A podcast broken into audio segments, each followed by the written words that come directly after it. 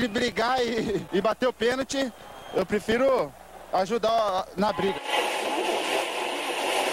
Mas a paixão da minha vida é jogar futebol no São Paulo. E só não falo palavrão porque eu sou um profeta, mas aqui é São Paulo. E começa agora mais um SPF Cast, o podcast da torcida tricolor. Salve, salve, torcida tricolor! Mais um SPF Cast no ar. E sem muitas delongas aí, o jogo desse fim de semana foi o clássico, o Sansão. Um clássico que deixou nós São Paulinos putos da vida. E pra, pra xingar um pouco aqui, me ajudar a xingar um pouquinho, vou apresentar aí a bancada de hoje. Boa noite, Milton. Boa noite, Beto. Boa noite aos nossos ouvintes do, PS, do SPFcast e aos telespectadores aí que nos acompanharão pela, gravação aqui pelo YouTube. Vamos falar um pouquinho do jogo de ontem e de algumas deficiências aí que o São Paulo vem demonstrando e que precisamos corrigir rapidamente aí para que o ano seja bom. Boa noite, presida. Salve nação tricolor, presida na área. É, vamos falar um pouquinho aí desse clássico, né? Que não foi nada bom para o São Paulo. É, cornetar um pouquinho também, que é preciso, né? Senão não é torcida do São Paulo. Mas vamos tentar é, ser me, os menos negativos possíveis, né? Porque o jogo mais importante é contra o Talheres. E o nosso amigo Alex, que participou aí do nosso último programa, ajudou pra caramba. Boa noite, Alex. Boa noite, Beto. Boa noite, Milton, Presida, Giovanni. Boa noite a todos que estão ouvindo aí o SPF Cast. Estamos aqui, né, meio chateados, né, pela essa atuação de ontem aí, que infelizmente tem se repetido, principalmente questão de clássico. Acho que talvez isso até que dói mais. Mas vamos falar um pouquinho aqui e agradeço novamente o convite aí. Um prazer participar novamente. Valeu demais.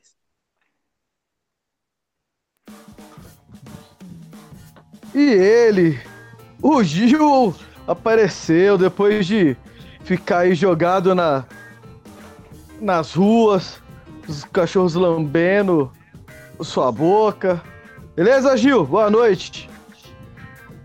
Opa! Estamos escutando aí? que eu tô gravando do 3G. Tá dando, tá dando pra ouvir aí? Tranquilamente. Então é nóis. Então eu tô aqui só pra avisar que eu cansei dessa vida de ser host, por isso eu não quero mais ser host. Vai lá, Beto. Sei que manda. E aqui quem vos fala é Beto Silva, de São Paulo. Ontem, primeiro clássico do ano, primeiro desafio aí no Paulistão de São Paulo.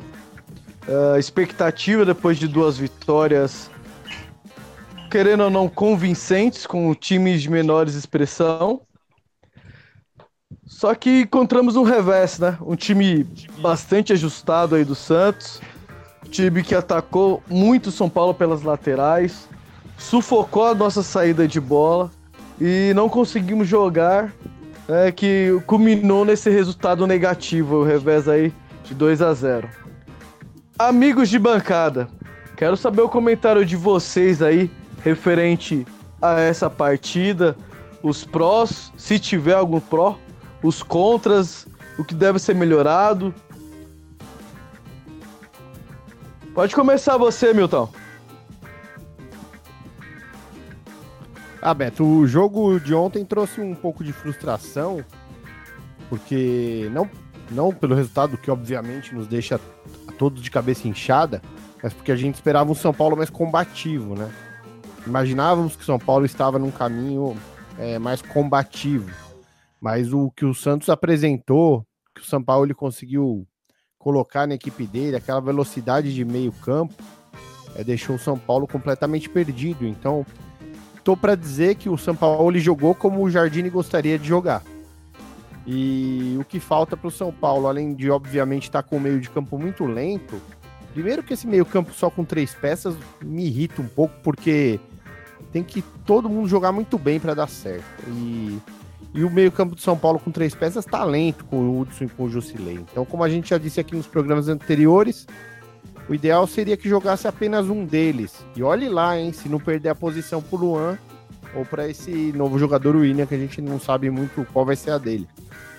É, mas o que também me irrita no São Paulo é que os laterais do São Paulo não conseguem fazer uma marcação que dá segurança para a defesa. Então, eu penso que também tá todo mundo falando do, da dupla de volantes, mas eu acho que a gente tem que olhar para essas laterais aí, que são grandes avenidas pelas quais os adversários de qualidade têm detonado o São Paulo. E eu acho que já é o caso de jogar com o Léo e com o Igor na o Léo Pelé na, na esquerda e o Igor na direita e dar 4, 5 jogos para eles. Se eles não mostrarem serviço, corre para o mercado para reforçar antes da, do jogo da volta da Libertadores, antes da, do Campeonato Brasileiro começar, porque não, não dá. A gente sabe que o Reinaldo e o Bruno Pérez eles atuam mais como alas do que como laterais. Defensivamente são muito ruins. Então a gente não tem muito tempo e não tem alternativa. Tem que testar os que foram contratados, mas como são apostas e são jovens, se eles não mostrarem muito serviço, tem que correr e contratar é, grandes jogadores para as laterais, que é o que o São Paulo já deveria ter feito desde o começo para não cair nessa situação de agora. Aí o, o, Jardine optou por não entrar com o Lisieiro, que é um jogador que todo mundo tem certeza que seria um desses três de meio de campo. E aí isso me leva a crer que talvez ele já saiba que o Lisieiro vai sair, porque talvez não esteja querendo colocar um jogador na equipe que mais tarde ele tenha que tirar e começar o encaixe novamente. Só isso explica a ausência do Lisieiro. Beleza. Presida, o que você tem a dizer sobre o, o jogo? Olha, é mais fácil você me perguntar o que eu não tenho para dizer, né? Porque sobre o jogo do São Paulo, pouca coisa a gente tem para falar. É, mas eu, Assim, resumidamente, eu gostei do início do jogo, né? Eu, eu gostei da forma como, como o São Paulo é, iniciou a partida, marcando o Santos. Até os 15, 20 minutos, o jogo estava muito igual. É, o problema é que nem o Jardine falou no inter... Hudson falou no intervalo da partida. É, estavam jogando muito em transição, estavam errando muito passe, estava muito afobado. E, e, isso era nítido. Sempre o último passe para deixar o cara, o atacante na cara do gol, eles erravam. O Santos pegava a bola, dava para o São Paulo, o São Paulo dava a bola para o Santos, o Santos dava a bola para o São Paulo e ficava esse negócio. Ninguém queria fazer gol. Só que depois dos 20 minutos, parece que o time do São Paulo deu uma cansada. E até então tinha, tinha tido umas duas chances legais ali, uma com o Bruno Pérez e uma outra com o Pablo. É, é uma outra com o Arboleda, né, de cabeça. Só que depois o Santos começou a dominar a partida, começou a envolver o São Paulo, percebeu que a, a, a chance de fazer um gol estava próxima e começou a sufocar. O time deles muito mais rápido que o nosso, é, não deu muita chance e, o gol era muito questão de tempo, né? A gente é torcedor, torce pro, pro time não sofrer o gol, acredita que mesmo o time sendo pressionado dá para segurar o resultado, cara, mas futebol é, não é muito assim também. Não é sempre que, que o time vai se defender, se defender e no finalzinho faz um gol de cabeça lá e sai com a zero. Não é sempre assim. E com um time como o do São Paulo, que sabe montar bem, bem, bem os seus, seus times, seus elencos, e sempre joga para fazer o gol, é, não, não tinha muito o que esperar, né? Foi numa, numa bobeada ali que, ao meu ver, o São Paulo tomou um gol numa falha do Nenê, uma infantilidade dele, Muita gente falou, ah, cara, mas nem foi falta, pô, o juiz estava perdido. Eu confesso que o juiz estava muito perdido mesmo, muitas faltas bobas, ele não não estava marcando, é, demorou para dar cartão para os jogadores, os jogadores estavam meio que mandando na partida e ele não estava com o pulso firme ali para mandar ninguém pro chuveiro. Mas era uma bola totalmente de São Paulo, é um, era um lance é, onde não estava a bola próximo, a bola já tinha passado do lance e o Nenê já estava provocando, eu não lembro qual era o jogador, mas eles já estavam se bicando ali no meio do jogo. E na hora que eu, eu lembro que eu tava assistindo pelo, pelo Sport TV, na hora, cara, o Sport TV focou certinho e eu vi a cutucada que o Nenê deu no cara. Na hora eu falei, eu xinguei pra cara, tava fazendo live no Instagram, xinguei pra caralho. Falei, meu, pra que fazer? Não é a primeira vez que ele faz uma cagada dessa aí. ele tava, ele tava até jogando bem. Até falei, caraca, ele correu mais com o lateral do, do Santos, né? Um cara com 37 anos ali, tá voando, né, fisicamente, né? Porque é raro, né, você ver um jogador de 37 anos correr mais com lateral, né? E foi só elogiar ele cometeu uma cagada dessa. É, e um cara experiente, né? Rodado no mundo inteiro. E tava meio que na cara que o gol ia sair ali, faltando dois, três minutos para acabar o jogo. E no segundo tempo, cara, foi. Hum, poderia ter sido no mínimo aí uns quatro só no segundo tempo, tranquilamente. Daí no segundo tempo não teve, o São Paulo não teve nem chance de respirar. Mesmo com a entrada, eu já, eu já achei que a substituição foi totalmente equivocada. É, eu não tiraria o Elinho para colocar o Diego Souza, que é mais lento. Colocaria um jogador mais de velocidade, tiraria ou o Hudson Jusilei já no intervalo, o Hudson já estava com cartão amarelo. Então, assim, o Jardim se perdeu um pouco também. É, mas eu não vou questionar só o Jardim, que acho que, que ele ainda é o menos culpado de, da derrota. Não acho que a gente perdeu por causa da escalação dele, por exemplo. Eu acho que os jogadores, principalmente, cara, a gente tem que é, parar de só crucificar técnico, né? Entra ano, sai ano e a gente só bota o técnico como culpado de tudo. E esquece que tem 11 caras lá dentro que estão cagando e andando quando a questão é clássico. Contra jogo pequeno, deita e rola. Contra os grandes, os clássicos, os jogos que você tem que decidir, eles simplesmente cagam pra camisa. Beleza. Daqui a pouco eu vou fazer o adendo de tudo que vocês estão falando aí, mas vou continuar aqui com com o que eu vi hoje, né, na, na mídia e o que mais repercutiu. Alex, nosso convidado. Hoje eu vi na, na mídia falando que o Volpe foi muito mal na partida e falhou nos dois gols. Eu quero a sua opinião. O que, que você achou do Volpe nessa partida específica?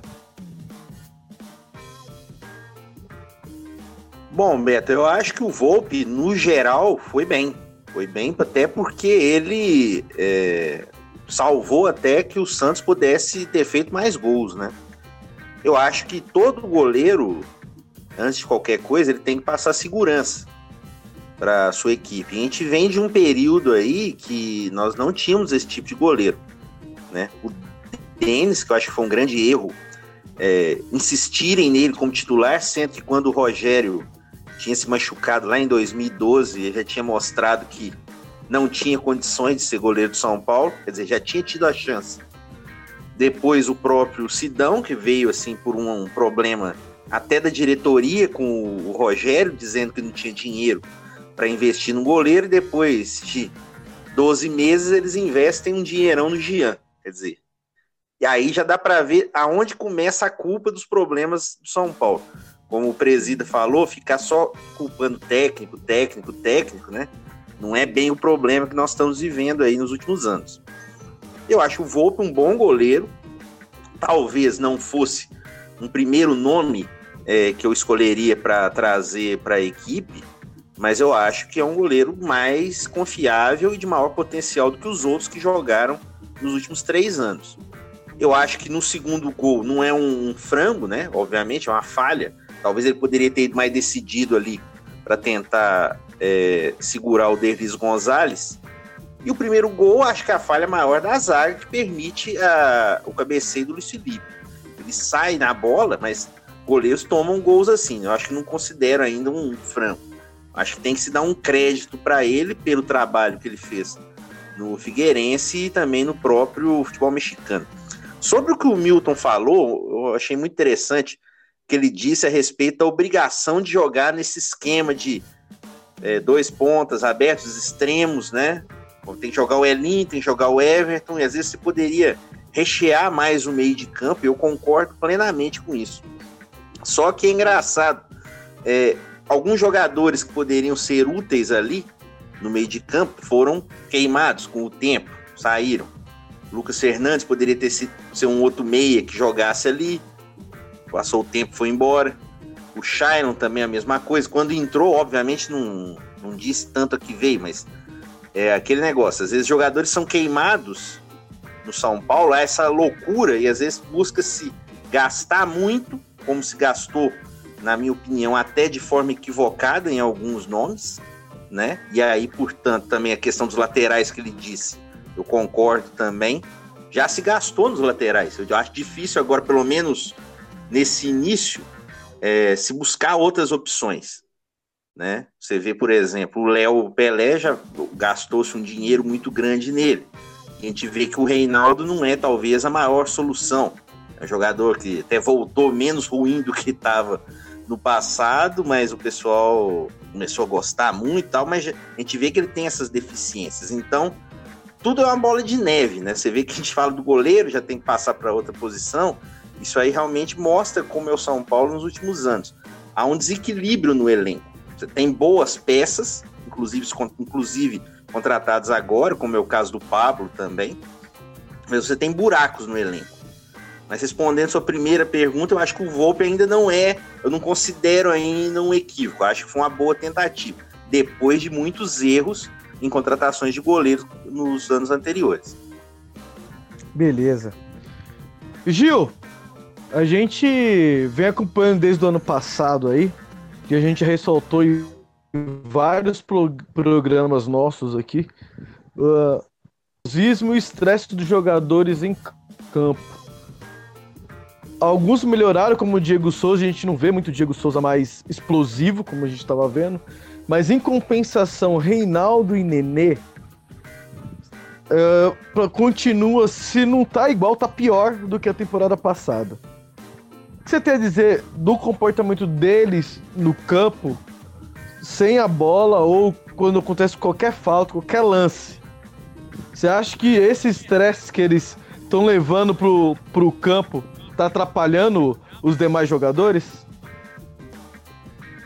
Então, eu acho que uma frase do Murici resume muito isso, né? Ele falava que quando o time tá mal, a bola queimava no pé do jogador, né? O jogador que ele é, quando o time tá mal, o jogador que ele é mais ou menos, ele fica ruim. E o jogador que é bom vira mais ou menos. Né? E eu acho que o ano passado é, formou uma acho que ocorreu uma histeria muito grande, assim, e, e, por coincidência em cima desses, justamente desses jogadores que você falou, né, que é o Nenê e o Reinaldo, né, teve, é, Chapada do Nenê, é King Naldo, é, teve copo comemorativo, teve vídeo no YouTube, teve eles fazendo brincadeirinha no, né, na internet, jogando fute mesa. E eu acho que eles estão sentindo isso daí, né? Não sei se eles não estão sabendo lidar, né? Talvez o Nenê deveria saber, porque ele já é um cara mais velho, mais experiente, mas depois da dos acontecimentos do biquinho, né? Depois que ele foi pro banco, fez biquinho, reclamou de substituição, a gente vê que ele não é, talvez não seja o tão maduro quanto a gente quanto a gente espera que ele seja. Então eu acho que a, a histeria, aquela coisa que, que eles formou, aqueles pseudo-ídolos, né, que se formaram o ano passado, aquele grupinho, tinha até nome, era Nerd, né, que era Nenê, Everton, quem que era o porra do R? Era o Rojas, sei lá, e o Diego Souza. Diego Souza. Não, o, o R era o Reinaldo, né? Souza. É, Reinaldo e Diego Souza. Era a, a turma do Nerd, e aí soltando pipa. Eu, eu não eu acho que isso ajudou um pouco a mexer a cabeça dos caras, né, negativamente. Talvez tivesse ganhado, isso seria super positivo. Mas como passou aquela vergonha, que eu considero que foi uma vergonha no brasileiro do ano passado, né? A gente tá, tá onde estava e terminar onde terminou. Acho que eles sentiram bastante, assim. A gente viu até no, no final do ano o Nenê participando de jogos comemorativos, o repórter foi perguntar para ele ah, não sei o que, mas o São Paulo. Não, não, não, não, não falo sobre São Paulo, não. Aqui é só sobre o jogo comemorativo. Então eu acho que mexeu um pouco com a cabeça deles, eles não estão sabendo lidar, né? Por isso que talvez para esse ano faltava uma peça tão importante como é o Hernanes. Talvez ele chegue aí e, tenha uma cabeça diferenciada, vai pegar o grupo, vai reunir, vai pôr na mão e vai né, deixar esse nervosismo, essa, essa loucura de lado. Né? Então, eu, eu, acho que foi feito muito auê em cima deles. E eles não, não souberam lidar com isso, né? Principalmente depois do que o time passou. E só pra, só pra falar, o, o Alexandre falou do Volpe, né? Eu, eu concordo com o que ele falou. Eu acho que não, não dá pra pôr a culpa no Volpe também, sobre tudo que aconteceu, nem, nem os gols. apesar que o segundo gol, eu acho que ele saiu meio meio indeciso para a bola. Ele poderia ter sido mais mais decisivo naquele lance, né? E acho que não dá para mas mesmo assim não dá para jogar a culpa dos gols nele não. O Volpe acho que é o melhor goleiro que a gente tem desde a saída do Rogério Ceni, mas ele ainda vai ter que provar isso. Porque o Alexandre falou que ele tem crédito por ter jogado bem no Figueirense e no futebol mexicano. Essa, essa parte eu já discordo. Eu acho que ninguém ganha crédito jogando bem no Figueirense. Porque, não, desculpa, mas não é parâmetro. Joga bem no Figueirense. O Muralha jogou bem no Figueirense. O Denis tá no Figueirense. Não tá jogando bem, mas tá no Figueirense. Aí o campeonato mexicano ninguém conhece, não dá pra ter uma base. Então o que o Thiago Volpe vai, vai ser daqui pra frente, ele vai ter que provar agora. Ele não. Na verdade, ele, ele é o goleiro melhor tecnicamente que a gente teve desde 2005, porém ele vai ter que se provar a cada dia. E eu acho que o Jean ainda não, não mostrou ah, tudo que veio ainda, né? Ele teve uma chance e, e infelizmente falhou e perdeu essa chance na semifinal do Paulista do ano passado. E já foi sacado, foi pro banco. E quando ele teve sua segunda chance, ele não foi mal, né? Eu, né? Queria ver a opinião de vocês, né? No final do ano passado. Acho que ele não foi mal, mas aí contrataram o Volpe, então ele perdeu a chance de novo. Acho que ele perdeu duas chances de bobeira. Não estou falando que ele deveria ser titular. Acho que o Volpe é melhor preparado que ele. Porém, eu acho que ele ainda não teve a chance de mostrar que veio. Né? Mas é isso aí. Beleza, eu vou fazer um, um adendo agora de tudo que vocês falaram e no final vocês completem se eu esquecer algo. Provavelmente eu vou esquecer, é foda, sempre esqueço. Vamos lá. Começando pelo Milton aí. Milton... É, só não, só não falando que o Arboleda é venezuelano, tá, tá tudo bem. Ah, mas aí foi o Will, não fui eu, né? Então tá. Tô, aí, aí já é burrice, cara, não é esquecimento. Não, não, eu sei, eu sei, eu sei que foi ele, mas só que vai, vai que contamina. Ah, não, não. Eu, tenho que falar que foi ele pra nós zoar depois, né, velho? Mas beleza. começando aí pelo comentário do Milton, onde ele expôs que todo mundo tá falando dos nossos volantes, mas estão esquecendo dos nossos laterais. Concordo plenamente. E o esquema de jogo, querendo ou não, ele expõe os laterais. Como você só tem, você tem três caras no meio campo, não tem como esses três caras do meio campo fechar o meio e cobrir as laterais. Quem vem ajudar a cobrir as laterais são os dois pontas. E nesse jogo, o Everton fez bem o lado esquerdo até ele cansar. E o Elinho não fez nada do lado direito. Então o Bruno Pérez ficou muito exposto. Eu, vendo o jogo, pensando taticamente, eu tenho dois laterais que são bem ofensivos e mal ou razoáveis defensivamente. Eu não jogaria nesse esquema, eu jogaria com quatro homens no meu campo. Aí eu coloco meus volantes para cobrir a subida dos meus dois laterais. Que eu ainda tenho mais dois caras no meio campo. Eu jogaria no 4-4-2. Mas nesse esquema tá exposto, tá muito exposto. Dois volantes teoricamente lento, porque eu não considero o Hudson um volante rápido. Ele é bom, raçudo, mas não é um volante rápido. Volante rápido é um Luan da vida. O Luan é um volante rápido. Ele tem arrancada de dar piques altos em espaço curto, espaço curto de tempo. Então isso é um volante rápido. Para mim o Hudson não é. Hudson e Jusilei, ambos primeiro volante. Acabou, não, não tem discussão. Lisieiro, segundo volante, São Paulo precisa de contratar um cara para fazer essa, esse papel de segundo volante. O Hernandes não tem fôlego para isso e, e, tem que ter um cara para fazer isso. Um cara mais experiente. O Lisieiro, bom tecnicamente, mas tem que amadurecer um pouco mais ainda. Jogou bem ano passado, começou bem esse ano, mas eu queria ver um cara mais experiente na função, para disputar a vaga com ele ali. Referente a o que o Presida falou aí sobre o time tá morto, sobre imaturidade, também o Juco tudo nem nos lances dos gols. O São Paulo sofreu bastante ataque pelas laterais, pelo meio. Só teve uma bola pelo meio que foi aquela que o, que o Solteiro só o Volpe saiu que fez a defesa. Fora isso, o Santos não conseguiu mas pelas laterais eram toda hora. Incrivelmente, os gols não saíram pelas laterais. Os gols foram falhas infantis. A falta que o Nenê fez, sem bola, desnecessária.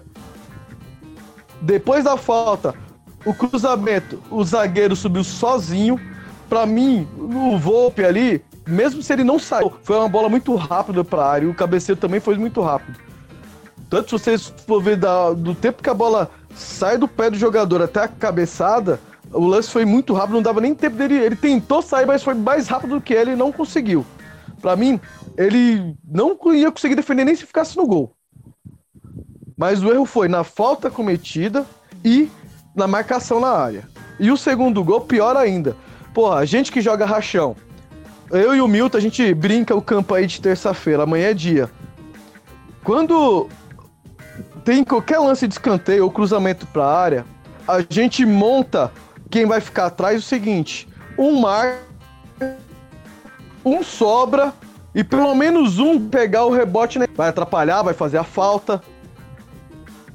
E naquela bola, quando deu o rebote, o jogador do Santos pegou na entrada da área livre, no meio de três jogadores de São Paulo, só que os três estavam tão longe desse que pegou a bola, quanto longe do outro que recebeu a bola na, em profundidade.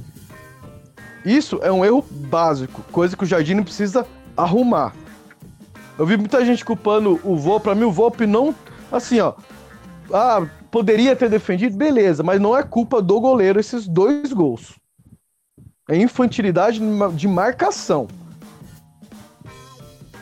E em questão, o que o Gil falou sobre maturidade, quando o Pablo acabou o jogo, o Pablo ele deu uma declaração ah, eu não vou falar aqui, porque se eu falar eu posso ser punido. Aí o repórter falou, mas é o quê? De arbitragem? É, de arbitragem saiu e foi pro vestiário. Porra, a gente tá há 10 dias aí da Libertadores. Se eles estão achando que jogar Libertadores, esses encontrinhos que teve no jogo contra o Santos, o juiz vai dar, vai dar falta, e se eles só ficar nervosinho por isso, então, filhão, vamos acordar pra vida. Que Libertadores canela pra. Ó, do joelho para cima, ainda é canela. Do pescoço para baixo, ainda é canela. Não tem essa. De qualquer encontrinho querer falta, ficar fazendo birrinha no campo. Não, eles têm que parar, ver o tape do jogo e ver onde errou e acertar no próximo jogo. Não tá tudo perdido, igual a mídia tá falando igual no programa, quando São Paulo ganhou os dois jogos, eu falei, eu não vou criticar o Jardine por ter perdido a Florida Cup e não vou exaltar por ter ganhado esses dois jogos. Ele tá em fase de experiência, tá aprendendo, conseguiu títulos na base, mas profissional ele tá aprendendo. Ontem, com certeza não. O jeito que ele quer jogar, de impor ritmo, de não deixar o adversário jogar, recuperar a bola rápido, ele sofreu isso ontem. Então ele vai ter que jogar com times que só se defendem, com times que joga e deixa jogar, e com times que não vai querer deixar você jogar e vai querer ter a bola toda hora, igual foi ontem. Ele não vai pegar adversários, ah, o São vai jogar contra o São Paulo, vamos jogar recuado, ah, vai jogar contra o São Paulo, vamos tentar propor e receber jogo. Não. E o ele chegou lá, ó, dessa molecada, colocou todo mundo para correr, todo mundo dando, dando sangue. Os caras não tinham bola perdida. E é isso que o São Paulo precisa. Meus amigos de bancada, esqueci alguma coisa? Betão, eu acho que só é preciso ressaltar também o grande jogo que fez o Santos. Porque assim como o São Paulo é um time em formação, é, duas, duas, três peças importantes acabaram de chegar e parece que assimilaram muito bem o que o São Paulo colocou para eles. Eu fiquei impressionado no primeiro tempo com a agilidade e a leveza do meio de campo. Eles estavam muito. Tava na cara que eles estavam melhor no jogo. Eu tava achando bom quando tava acabando o primeiro tempo 0 a 0 porque o São Paulo estava pior. Embora tenha chutado uma outra bola para fora, mas o Santos estava agredindo mais. O Volpe foi importante para a gente não sair perdendo antes. Eu concordo também que o Volpe no segundo gol, a única alternativa que ele tinha era sair para ser expulso. Se ele dá o carrinho ali, ele para a jogada, mas ele ia ser expulso. Então talvez ele tenha, em benefício da continuidade, ele tenha decidido não fazer a falta, esperando que talvez alguém conseguisse chegar na cobertura. Mas eu não, não critico o Volpe não por aquele lance. Mas é bom ressaltar a grande partida que fez o Santos, por quê? Porque muitas vezes a gente só olha para o nosso time. E futebol, é, não adianta você analisar uma equipe só. Você tem que ver o que a outra também fez. O mesmo vale para quando o São Paulo ganhou dos times do interior. O São Paulo foi melhor? Claro que foi melhor. Mas a qualidade dos times do interior não é tão grande a ponto de você achar que a vitória é, era tão ilusória. Então, por isso que é importante sempre analisar o que pode fazer e o que fazem as duas equipes. Porque se a gente ignora grande, o grande jogo do Santos, fica parecendo que só houve incompetência do lado do São Paulo. Mas houve muito mais competência do Santos do que um acaso que tivesse feito o Santos ganhar o jogo, do que um erro, um mero erro que tivesse feito o Santos ganhar o jogo. Então, e foi, e foi um jogo importante para mostrar como do conceito para a execução ainda vai um caminho. Porque o São Paulo precisa melhorar muito exatamente onde o Santos foi bom, que é na rapidez do meio-campo e a ligação com o ataque. Porque não adianta você ter os pontas leves se a bola não chega. Então a transição tem que ser muito rápida. Por isso eu pessoalmente defendo muito que o São Paulo jogue com um volante só, mas esse volante jogue preso e jogue com dois caras armando. Quem o único hoje que pode fazer essa função sendo volante é o Lisieiro. Até acho que o Hernandes também faz, mas o Hernandes tem dito que prefere jogar mais à frente. Então o Hernandes gostaria de ser o homem à frente nesse meio de campo. Nesse caso, ele vai brigar com o Nenê pela posição. Mas se ele, se ele topasse jogar como segundo, eu acho que poderia ser ele, assim como pode ser o Lisieiro. Não sei se a gente vai poder contar com o Lisieiro. O Hernandes parece que só para Libertadores, pelas declarações que o preparador físico deu hoje. Então, na verdade, o Jardine tem um pepino aí para os próximos jogos, porque ele tem dois jogos é, de nível médio até enfrentar um jogo que também é de nível médio, mas com uma pressão de nível alto, que será o jogo lá na Argentina contra o Tajeres. O São Paulo vai enfrentar um time de nível médio numa pressão de nível alto. E a gente não faz ideia como o São Paulo vai se comportar nesse jogo da Argentina. Por isso ele precisa encontrar uma solução para ontem. Eu imagino que a solução mais simples seja ele colocar o Lisieiro na partida na quinta-feira, na quinta-feira. É, a gente torcendo para que o Lisieiro não seja vendido até o dia 31, porque até existem algumas janelas que continuarão abertas após o dia 31. A chinesa é uma. Mas eu não acredito que o Lisieiro sairia do Brasil para ir para um futebol lá do B. Né? Acho que esportivamente ele tem algumas ambições maiores do que o dinheiro no momento. Então, torcendo para que, que, que ele não saia até dia 31, torcer para ele fazer uma grande partida no, na quinta-feira e para que o São Paulo olhe para isso com carinho e decida, mesmo se tiver uma proposta, segurar. Porque o São Paulo vai receber uma boa grana dos jogadores que já vendeu. É, essas revendas do Militão, a hipotética revenda do Neres, vai, vai entrar muito dinheiro para o São Paulo.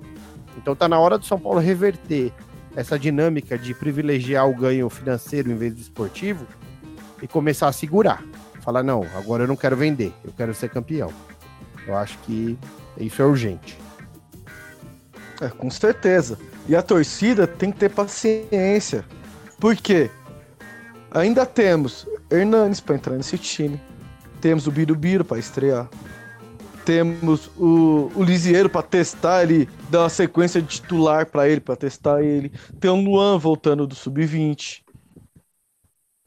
E os laterais que ainda não, não mostraram aqui ver. Tu podia testar também os laterais que contratou, as duas apostas. Então, tem que ter calma. O torcedor, sei que, que é foda falar isso. Eu também fiquei puto pra caramba ontem. Imagina eu, meu sogro, um dos meus irmãos é santista, meu cunhado é santista, o tio da mulher é santista e eu no meio deles ontem. Então eu fiquei puto da vida, vai puto pra caralho, ainda aguentando zoação. Mas a realidade é uma só. São Paulo tem que ter calma, tem que deixar o Jardim trabalhar. A gente tem que cobrar na arquibancada? Tem, lógico que tem que cobrar. Mas também não tem que só execrar, porque perdeu um jogo, acabou o mundo. Ou ganhou o jogo, é o melhor time do mundo. A gente tem que tentar ser um pouco racional. É difícil pra caraca? É, porque futebol é sentimento, é emoção. A gente tem que tentar ser racional o máximo que conseguir. Porque eu acredito no trabalho do Jardine e acredito que tem um elenco para conquistar títulos esse ano. Claro que, para mim, ainda falta um, mais um, um segundo volante que chegaria para ser titular e pelo menos um lateral para um dos dois lados.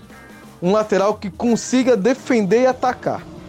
Esse esquema que o Milton falou com, com um volante é legal, mas porém você tem que ter laterais que marcam. Não adianta você jogar com um volante com dois lateral que não marca. Aí vai ficar o meio exposto e as laterais expostas. Ah, sim, Betão, muito bem observado, com certeza. Inclusive porque você vai jogar com ponta. Se você vai jogar com ponta, você, você pode ter os laterais de... mais presos. É, você sim. pode ter eles mais presos. Eu, igual eu falei, se for para jogar com Bruno Pérez e Reinaldo, eu jogaria no 4-4-2. Aí sim eu jogaria com o Jusilei e o Hudson. Ou o Jusilei e o Luan, ou o Hudson e o Luan, que é um mais lento mais rápido, quer dizer, para ficar cobrindo ou... a subida dos dois laterais. Ou Aí você tira um. um dois, ou talvez um dos dois, né? Ou o Jusilei ou o Hudson. E aí entrando o Luan e o Lisieiro para o Hernanes poder jogar um pouquinho mais à frente como ele quer. Aí você pode compor o meio de campo com quatro Sim. jogadores. Sim, aí você dá liberdade para os seus dois laterais subirem e apoiar toda hora. Porque os dois têm. Querendo ou não, o Reinaldo não cruza mal. O Bruno Pérez também não cruza mal. O Bruno Pérez ainda tenta fazer uma jogada ofensiva para finalizar. Tanto que no primeiro tempo, o único chute que deu no jogo foi a jogada do Bruno Pérez de esquerda. Olha que como foi, foi muito pouco que o São Paulo criou no jogo. Foi muito pouco. Então, o Jardim tem que sentar e pensar: opa, eu quero jogar propor no jogo, beleza. Só que como o adversário joga? Não pode ser refém de um esquema só. A gente tá vendo a porcaria desse esquema aí, 4-2-3-1, desde a era Dorival. Desde a era Dorival, que queria, queria jogar esse esquema, que queria jogador aberto e não contratava. Na verdade, desde a época do Rogério, que o Rogério também jogava assim. Que era o, o foi Luiz Araújo que jogava numa ponta e eu esqueci quem era que jogava na outra. E eu só vejo São Paulo isso, isso, isso, isso. Então tá na hora de mudar. Mas eu acho que do jogo já foi tudo. Presida, bola cheia e bola murcha aí do jogo. Ah, o bola cheia eu vou, vou dar um crédito aí pro Thiago Volpe, né? Porque goleiro no São Paulo ele não tem ele não tem paciência. Eu fui um dos críticos até quando o Volpe foi contratado, porque eu não acho ele um goleiro que seja unanimidade. Eu não acho que ele seria o salvador da pátria no gol. E eu ainda teria investido mais no Vanderlei, até depois da polêmica que aconteceu com o São Paulo. Porém, eu sei que ele é um bom goleiro, mas a torcida de São Paulo, como ela já é impaciente em tudo né, que acontece no clube, ainda mais com o goleiro pós-Rogério Senna, tá pior ainda. Então, bola cheia, claro, também pelo, pelo, pelo jogo que ele fez, eu acho que foram boas defesas. Eu, eu senti muita segurança nele. É, as bolas que iam pro gol antigamente, quando era o Denis, o Sidão, eu já ficava nervoso. Agora eu, eu tô bem mais tranquilo. Não achei que ele errou na saída do gol, não achei, porque como era uma bola, era uma falta, é, poderia muito bem vir um chute pro gol. E se ele tá adiantado, ele toma o gol de falta. Aí iam falar que ele ia falhar, falhou do mesmo jeito. Agora, se fosse uma bola de escanteio, a área é dele. Então eu achei que foi mais falha do zagueiro e do lateral do que dele. E o bola murcha, eu vou dar pro Nenê. Eu acho até que ele fez um bom, um bom jogo no, no começo, mas talvez se ele não faz aquela falta, a gente não teria tomado gol. E talvez a gente poderia ter saído com o primeiro tempo 0 a 0 e, e mudar né, o ambiente para tentar voltar para o segundo tempo e tentar um, ganhar o jogo. Como a gente saiu perdendo, é, obviamente os caras caíram, né? Já foi lá embaixo já o desânimo já e fica, já ficou muito mais difícil da gente tentar pelo menos um empate. Então, bola cheia o Thiago Volpe e bola murcha o Nenê. Beleza. Alex, bola cheia e bola murcha. Eu concordo com o Presida. Eu coloco os mesmos dois que ele citou. O Volpe, pelas defesas que ainda fez, até faria uma menção para o Bruno Pérez na parte ofensiva. Como já foi muito bem dito aí por todos, no ataque até tem suas virtudes também. Não é um lateral dos sonhos, obviamente. Talvez até no meio de campo, às vezes, ele já foi utilizado jogando na Itália, no Torino, jogando um pouquinho mais à frente, como até o Aguirre tentou utilizar, e até como volante, às vezes numa opção de decorrer do jogo, ele poderia entrar e com o Igor sendo testado, que aí esse é um grande problema do São Paulo. E até quando eu citei aqui o, o Lucas Fernandes e o Shailon, não é que eu acho que eles são as soluções, não. Eu simplesmente citei na questão de elenco. Às vezes, numa condição de elenco, poderiam, numa sequência, vir a ser úteis. Não que eles são solução, ou que tinham jogado super bem no São Paulo, não. E no caso aí, você precisa rechear o elenco. Então, o Bruno Pérez, numa situação de jogo, ele poderia ser utilizado mais à frente com o teste do Igor, que já que trouxe o jogador, tem que ver em campo, pelo menos, para ver se ele pode ser útil. Né? E também o Bola Murcha, o Nenê, pela bobagem até que eu acho que resultou na primeira falta, que resultou o primeiro gol do Santos. E aí é mais uma prova da crítica que eu faço à diretoria de manutenção de grupo. Você tira o Nenê hoje, você tem uma dificuldade de jogar com um meia. O Diego Souza hoje já está muito mais formado ou próprio físico dele, o estilo dele, hoje é muito mais um homem de frente. Apesar dele ter começado a carreira jogando no meio-campo, hoje ele é muito mais um homem de frente. Você pensar como muitos queriam colocar Diego Souza mais atrás com o Pablo, é muito mais fácil imaginar os dois jogando juntos na frente e o Pablo voltando um pouquinho mais do que o próprio Diego. Então aí sem o Hernanes, o único meia que tem jogado é o Nenê. E realmente quando ele vai mal, o time realmente padece e foi o que aconteceu ontem. Eu concordo com o Presida nas indicações. E só para registrar a questão do Volpe, que o Giovanni falou, obviamente, é, onde o Volpe jogou não é parâmetro como clube em relação ao São Paulo. São Paulo é muito maior, tanto Figueirense quanto o Querétaro lá que ele jogou, mas ele obteve um bom desempenho, né? Você sente na, nas atuações dele a, a qualidade.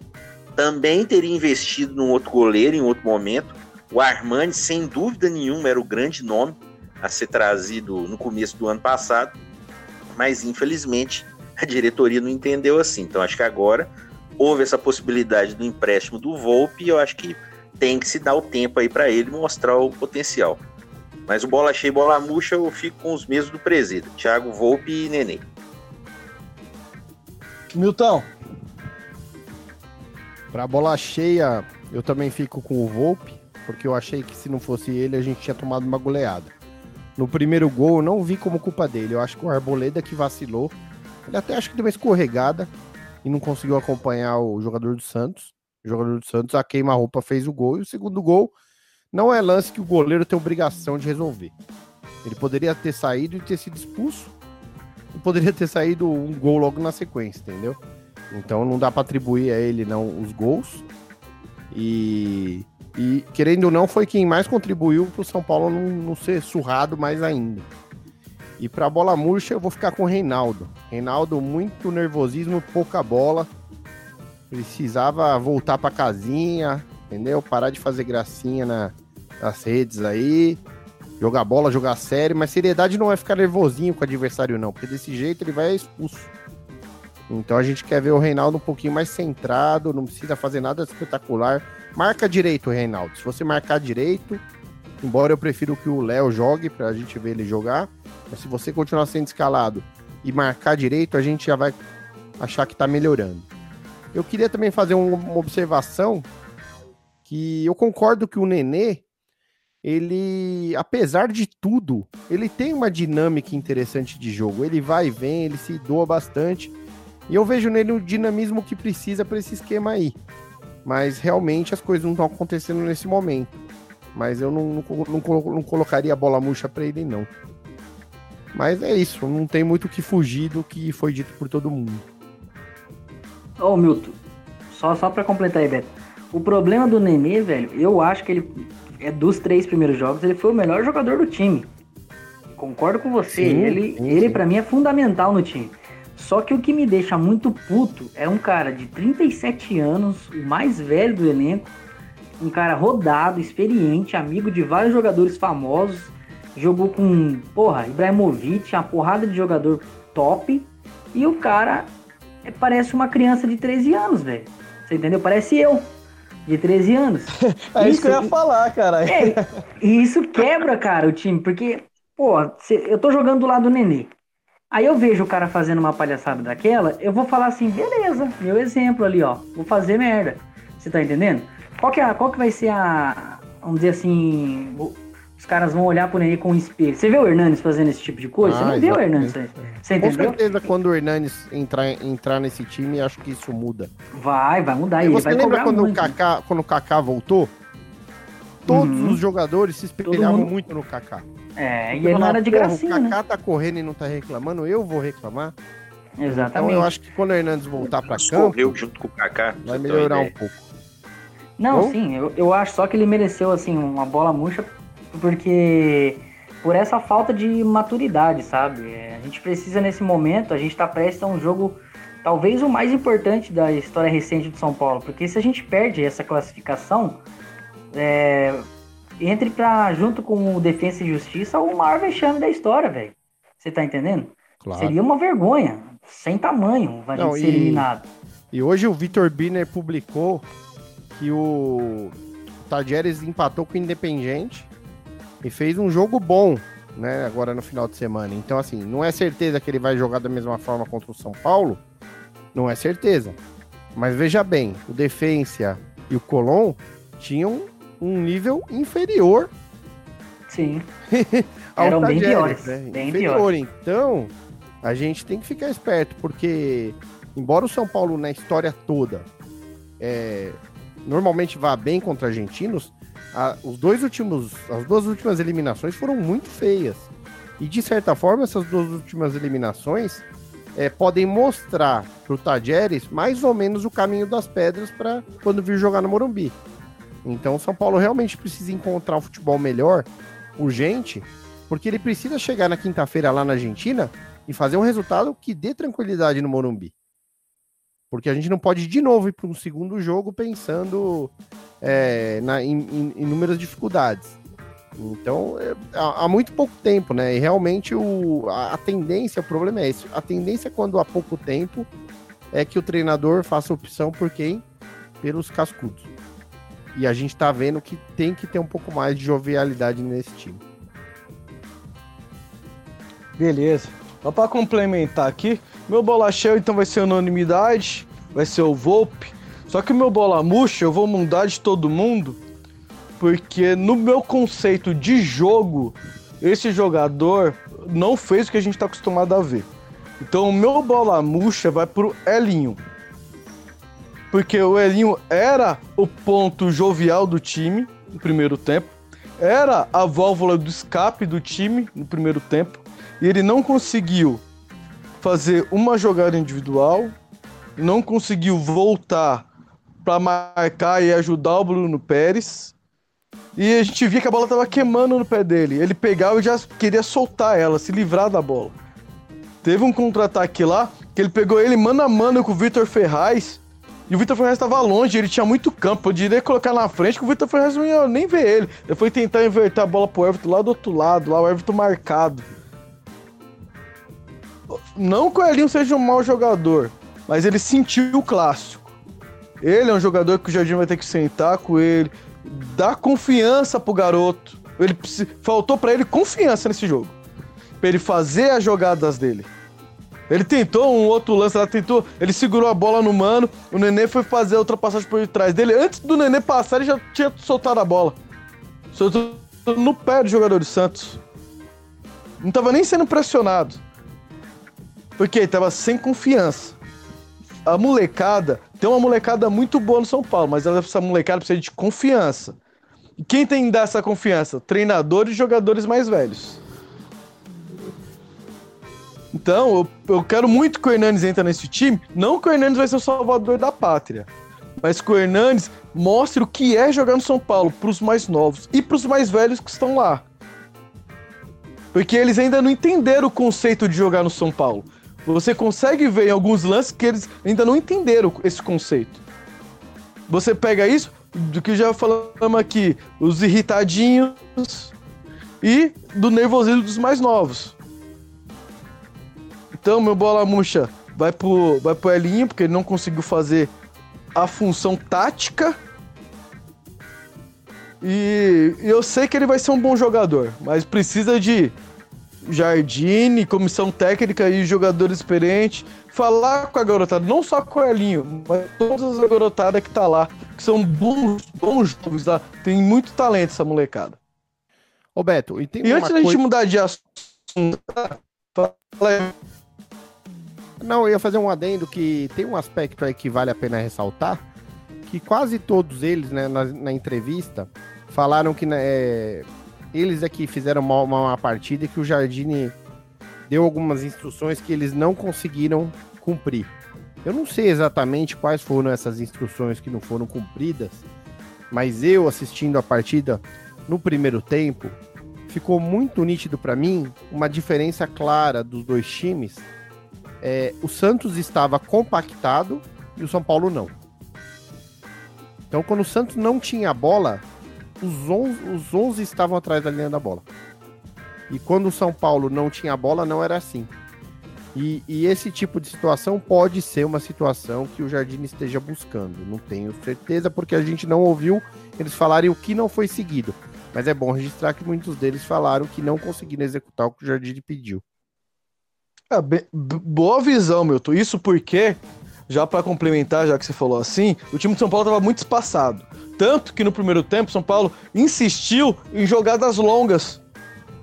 A gente tomava a bola e não tinha opção para sair tocando, fazer Já dava um estourão tentando achar ou, ou o Pablo ou o Elinho.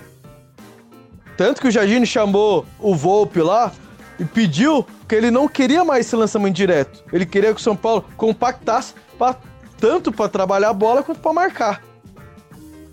E a gente viu que isso não aconteceu ao decorrer do jogo, né? Talvez a dinâmica realmente do, do time, do jeito que o Jardim quer que a equipe jogue, seja realmente incompatível, e aí vem de novo a crítica na questão dos volantes, né? E acho que é ali que talvez seja o centro do problema.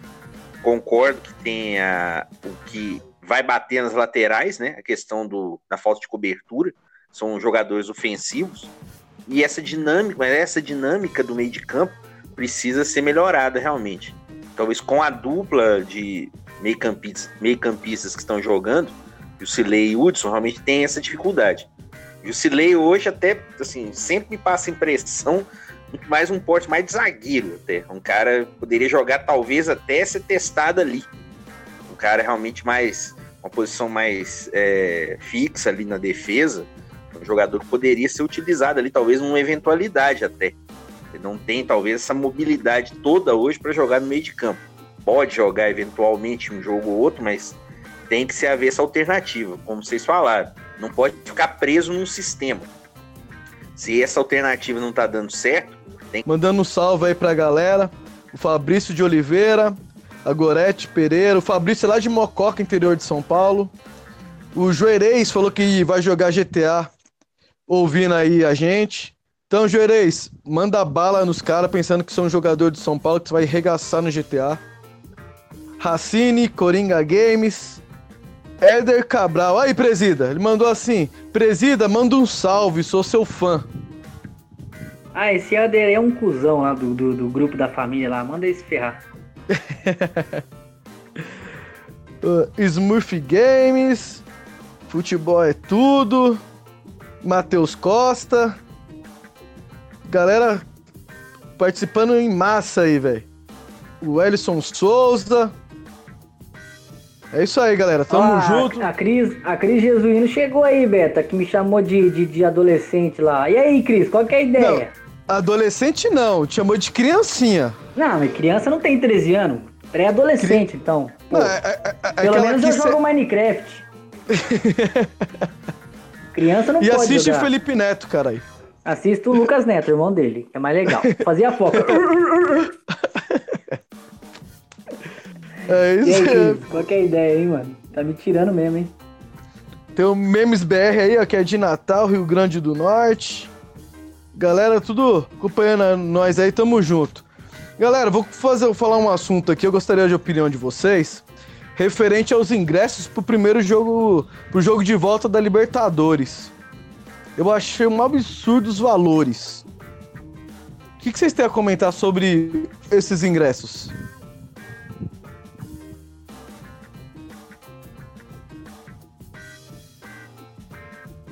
Não, um de cada vez, tá? É, quando o tema é polêmico, todo mundo se silencia, fala, deixa eu pensar isso aqui. Até parece que é o Will que tá falando. Ó, eu acho o seguinte, eu entendo que a Libertadores é um evento que custe mais do que o Paulista, mas eu acho que se você estica a corda de um lado, você tem que alargar do outro. Então, se você quer cobrar esses valores da Libertadores, e só não ficou ruim para quem paga meia, ou para quem é sócio torcedor. Porque sócio torcedor tem seus descontos conforme o plano. E quem paga meia aí pela, pela, pelas permissões da legislação, ok, metade de 70 que tá arquibancada é 35, não, não, não é tão caro. Eu tô na dúvida se é 70 ou 90 agora arquibancada, mas ficou um pouco salgado. Mas se for cobrar mais na Libertadores e, por outro lado, tornar a vida do torcedor mais fácil no Paulista, que aliás é um produto mais não vale tanto, né? Não é, no, o time não é montado, todo o investimento de um ano não é feito pensando no Paulista, é feito pensando no Brasileirão, na Libertadores, na Copa do Brasil, que também está pagando uma fortuna de premiação. Então, o São Paulo precisa dar um desconto aí no Campeonato Paulista para equalizar. Eu digo isso porque não é por quem vai em um jogo ou outro, mas tem muita gente que gostaria de ir em todos. E para esse ficou muito difícil pagar o que se pede no Paulista e o que se pede na Libertadores. É, o ingresso aqui, é, os ingressos na arquibancada amarela e laranja, né, estão a 70 reais e a azul e vermelha estão saindo a 90. Né? Esse é o, o preço para quem não é sócio. Eu acho que no Brasil, infelizmente, os preços de ingresso eles são muito baseados de como o time está, né? É muito aquele negócio. Quando o time tá mal, não é só o São Paulo, né? Vários times, a maioria, abaixam o ingresso, aí chama a torcida, aí o torcedor é importante. E quando o time tá razoavelmente bem, como é o caso agora, o time tá na Libertadores, é, não se pensa muito nisso. Eu acho que tem que se ter categorias diferentes de, ingresso, de preço de ingresso sempre. Deveria ser uma coisa já é, definida é, por uma gestão de diretoria, no mínimo. Não deveria ser algo feito. Ah, vamos agora vamos cobrar isso. Houve também na época do brasileiro um momento de aumento de ingresso também, houve uma reclamação da torcida. Então eu acho que tem que ser algo feito de uma maneira já planejada, independentemente da fase do time, e pensando realmente em padrões diferentes de ingresso. Tem que ter um ingresso um pouco mais caro, num lugar é, teoricamente melhor, é evidente, mas também tem que ter uma facilidade para quem pode pagar menos. Quem só pode pagar menos. Beleza. Bom, acho que vocês já colocaram aí a visão de vocês. Não tem muito mais o que falar aí desse, desse tema aí que eu levantei. E São Paulo joga agora quinta-feira, né? São Paulo e Guarani. Qual que você sabe o horário do jogo, Milton?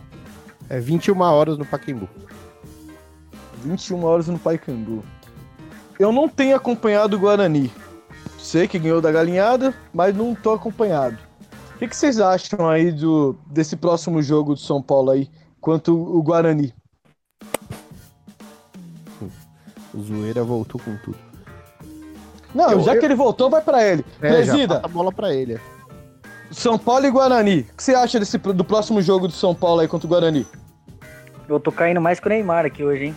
O Beto passou o 3G dele pra mim. Quem mandou você falar ah, igual cara. de mim? Se fudeu. ah, São Paulo e Guarani vai ser um jogo complicado. Não acho que vai ser baba, não. É, o Guarani venceu o Corinthians, né? E é, quer queira, quer não, não deixa de ser um mini clássico. Mas eu não vai ser muito parâmetro também se vencer ou se empatar. Eu acho que o jogo que agora a torcida vai, vamos dizer assim, o né, vai ser contra o, o, o Talheres. Talheres, será que porra que é essa? Mas eu acredito aí que, que, que a gente consiga vencer. Apesar da, da derrota pro clássico, acredito que a gente tem, tem condições tranquilamente de ganhar tanto do Guarani quanto do São Bento, né? Então, já pode dar o palpite? Fica à vontade. Eu acho que vai ser um jogo complicado, né? Difícil. Vai ser bem chorado mesmo, assim, essa vitória. Eu acho que uns 4 a 1 tá tranquilo. Com 3 do Nenê. Caralho. Tomara. Não, difícil. Acho, acho que vai ser difícil. Então, uns 4, 4 a 1 assim, sabe? É, então tá bom. Vai, vai lá, Alex. Eu acho que. Opa, agora sim. Eu acho que nesse jogo contra o Guarani tem que jogar o time mais próximo do que vai jogar na quarta-feira da Libertadores. E contra o São Bento jogar o time juvenil, infantil, dente de leite, qualquer um aí, menos o time titular. Acho que agora tem que jogar o. Eu estava vendo agora há pouco na internet as notícias que o Eduardo Afonso chegou a dizer que há sim a possibilidade do Hernandes jogar quinta. Para ele não chegar no jogo de quarta totalmente sem ritmo. Então eu acho que na quinta faz sentido jogar um time mais próximo do titular e aí domingo pode escalar até o infantil aí contra o São Bento, que a prioridade sem dúvida seria o jogo da quarta. O eu, Guarani eu perdeu. Eu, eu, já vi o contrário aqui no, no Fox Sports, o, os caras falaram que ele pode entrar no decorrer do segundo tempo agora contra o Guarani e certeza que ele joga de titular contra o São Bento. É certeza. Não, que eles apuraram. É, eu tô vendo aqui. Que eu acho que seria o mais lúcido, né? Eu tô vendo que o Eduardo Afonso realmente é isso mesmo. Ele, contra o São Bento, ele, eu falei no caso do São Bento o que eu faria. Eu, eu não jogaria com ele do São Bento. Eu é, deixaria ele eu talvez mais. por causa do ritmo de jogo. Você não acha que ele precisaria ter, pegar um ritmo? Porque eu acho que se ele não jogar antes do, do jogo contra os Talheres, ele pode sofrer uma lesão pior. Eu acho que ele Pelo menos um jogar... tempo em cada jogo, né? Pelo menos um tempo em cada jogo, cara. Precisa ter o ritmo de jogo. Talvez, né? Talvez seja isso. Mas eu, eu falo assim que se você colocar o time mais próximo na quinta para quarta-feira já é um, um, tempo ok. Mas eu entendo a situação do Hernandes que vocês estão querendo dizer. Talvez por ele não ter atuado nenhum minuto no campeonato, jogar 45, 45 ou jogar 60 minutos na quinta, mais meio tempo no domingo, é tudo bem. Eu entendo no caso do Hernandes, mas eu acho que também há o outro lado. É talvez o principal jogador, né? O time vai ser construído, está sendo montado meio em torno dele, então tem que se haver esse cuidado. O Guarani ele perdeu né, no, no sábado né, para o Oeste, né, 2 a 1 Tinha caído na tempestade lá no, no, Brinco de Ouro lá tal, e, mas aí o jogo continuou e depois tomou dois gols. O goleiro deles era o goleiro até que era do Atlético Mineiro aqui, o Giovani, agora tá jogando. Ganharam do, do Corinthians, mas eu não acho realmente um time assim tão forte. Como disse o presídio, deve ser um jogo difícil, uns 4 a 0 Mas eu vou ser, eu vou ser mais econômico, vou postar uns 2 a 0 só para quinta. Mas eu acho que tem que ter esse, esse, esse, balanço aí. No domingo, eu acho que não tem que forçar tanto time. É preferível colocar mais gente agora na quinta. Eu faria isso, pelo menos. Oh, e o placar pro jogo aí? 2 a 0 Aí sim. Milton. Bom, pegando o gancho no que vocês falaram, eu não pouparia ninguém, não, nessa quinta. Até porque eu acho que o Guarani oferece um nível de dificuldade que, se você vacilar, você perde o jogo e você acaba criando uma crise num momento absolutamente complicado.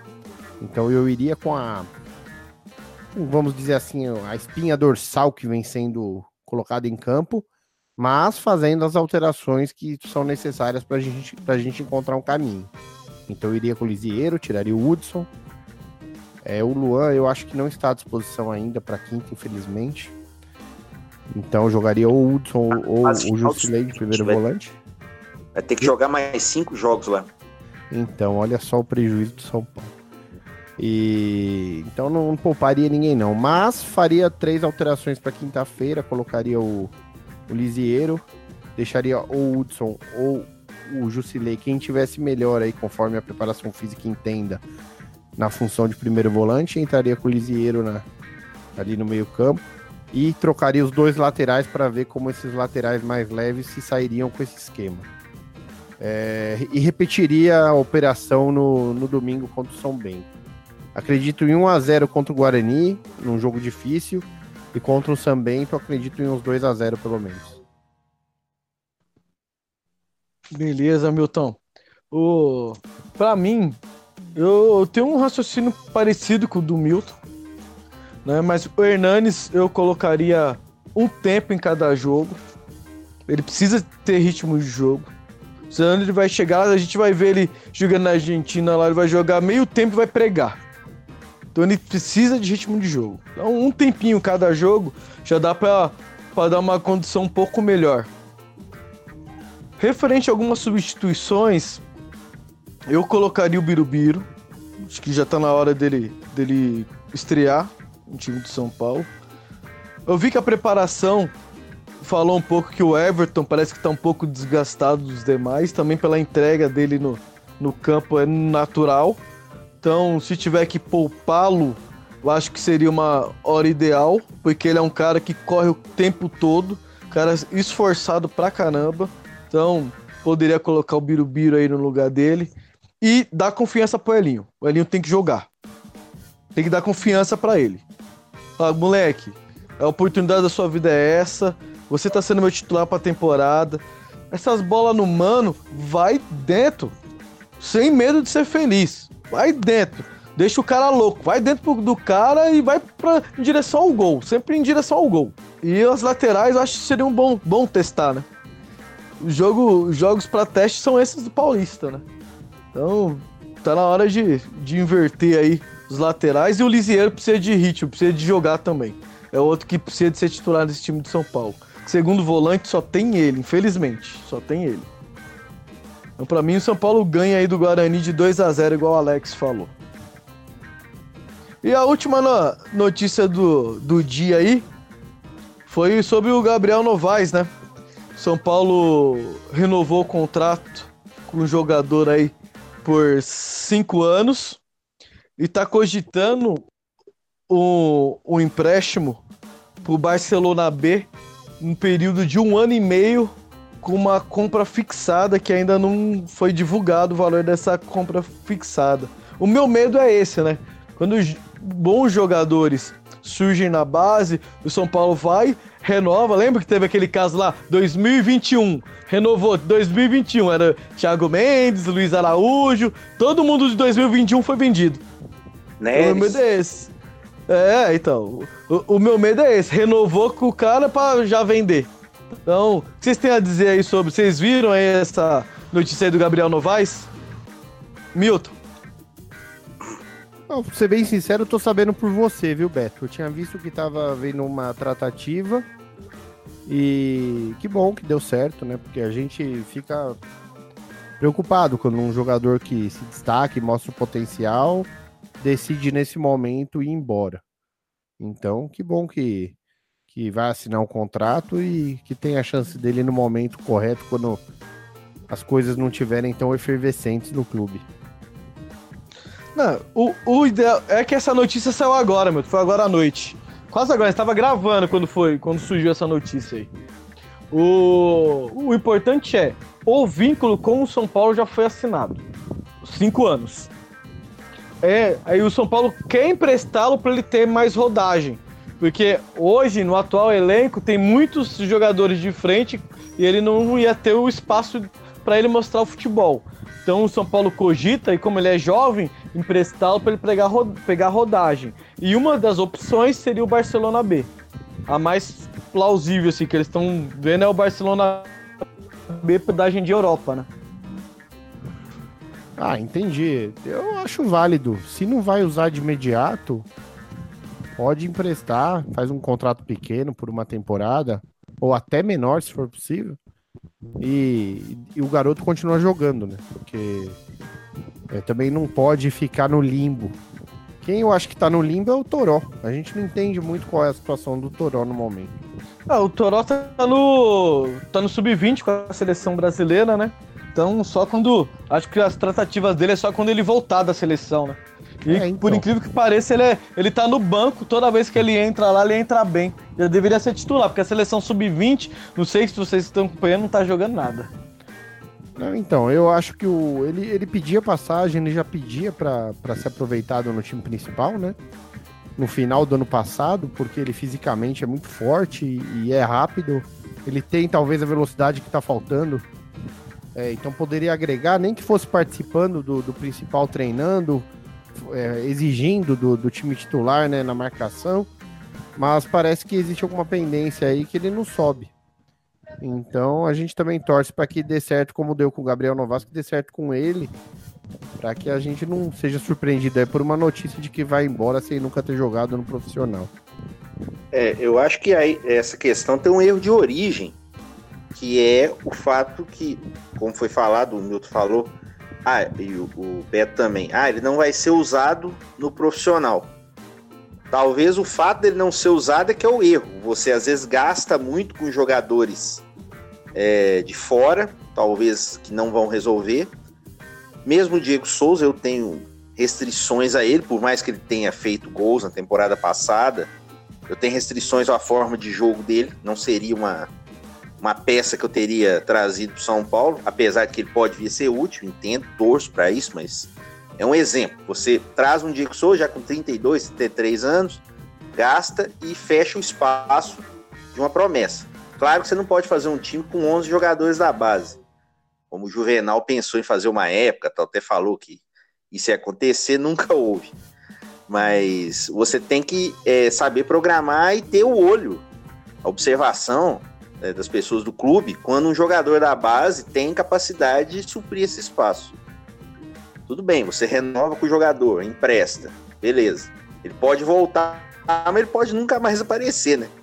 Porque se ele for bem lá no Barcelona e eles quiserem comprar, é óbvio que o jogador vai querer ficar lá, né? Acho que não, até nós ficaríamos, provavelmente, não, né? Não tem nem a questão, né, de dele querer. Porque é empréstimo com compra fixada. Se o Barcelona gostar, ele só vai pagar o valor da, da cláusula. Pois é, ainda tem isso ainda. Pois é, porque é um, aí é mais é garantido ainda que ele fique caso ele aprove lá, claro. Né? Se ele for bem lá, não será surpresa se o Barcelona adquira também, eu também repasse para outra equipe. Mas aí eu acho que é o erro de origem que me incomoda um pouco. Eu acho que o problema da base do São Paulo revelar, e às vezes as pessoas ficam esperando que revele um Kaká ou um Lucas, e às vezes não revela. Revela um bom jogador que, dentro de um contexto, de um, de um elenco, ele pode ser usado. Por isso que eu até citei alguns jogadores da base. Às vezes, numa situação, num time bem arrumado, você coloca dois, três ali, não craques, mas bons jogadores que podem ser úteis. Esperemos que se não o caso do Novaes, o Anthony, o próprio Diego, o Rodrigo Nestor também, possam ser jogadores que renovem, permaneçam e possam ser utilizados e possam ir bem no São Paulo.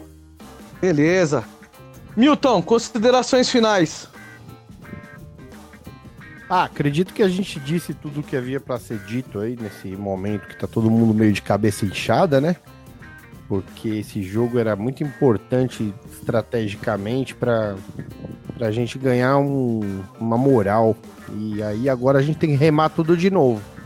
Aí você rema contra o Guarani, remos contra o São Bento e fica meio sem saber em que ponto você tá, né? Porque aí vem o jogo que o jogo que realmente vai dar dor de cabeça para todo mundo. Então, esperar aí que o time venha com mudanças. Acho que esse é o ponto que eu gostaria de ver.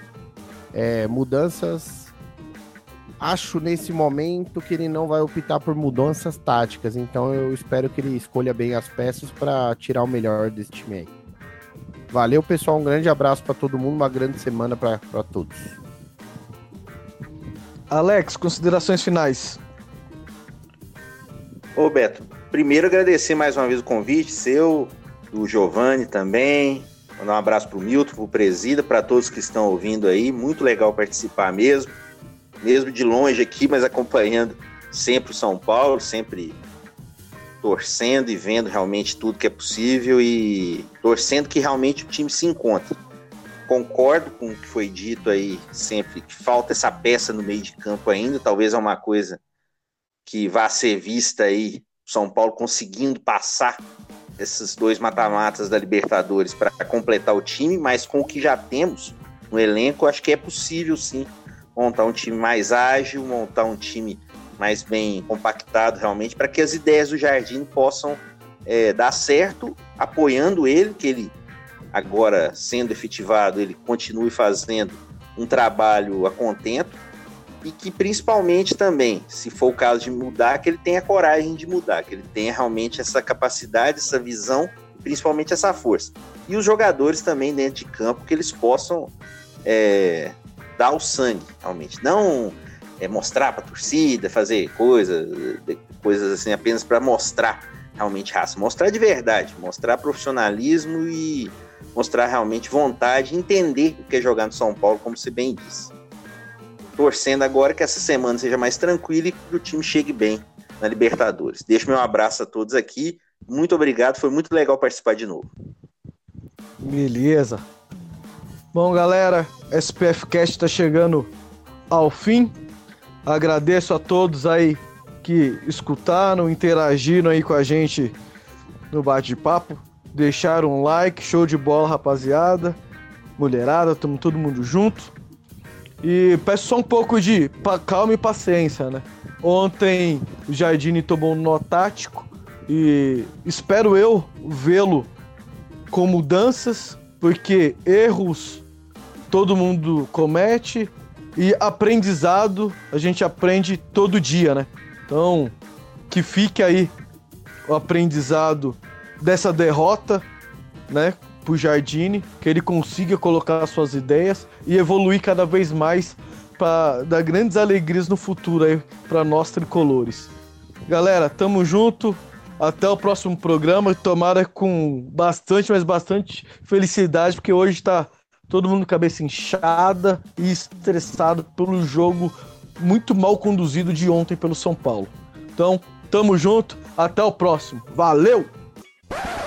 Interrompemos a programação para um comunicado importante.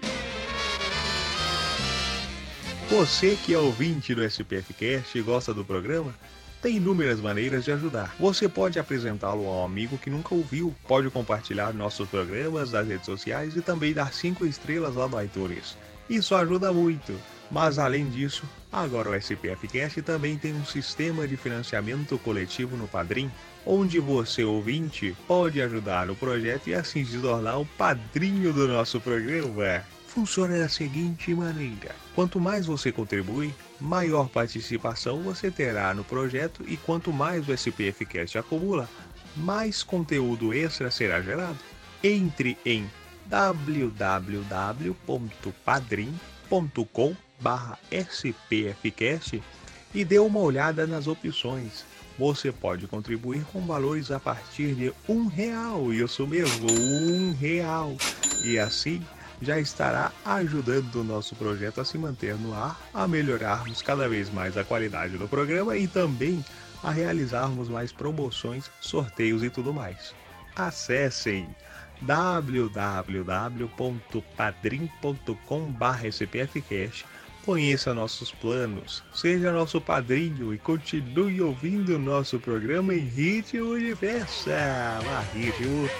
Ai, é ritmo de festa.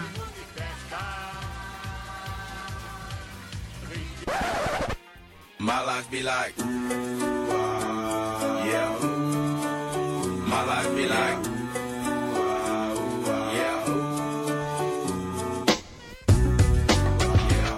Salve torcida tricolor, você curte vídeos de zoeira, narrações e paródias relacionadas ao São Paulo? Não perca tempo e corra até o nosso canal no YouTube. Acesse youtube.com barra tricolor SPF6 e se inscreva no canal.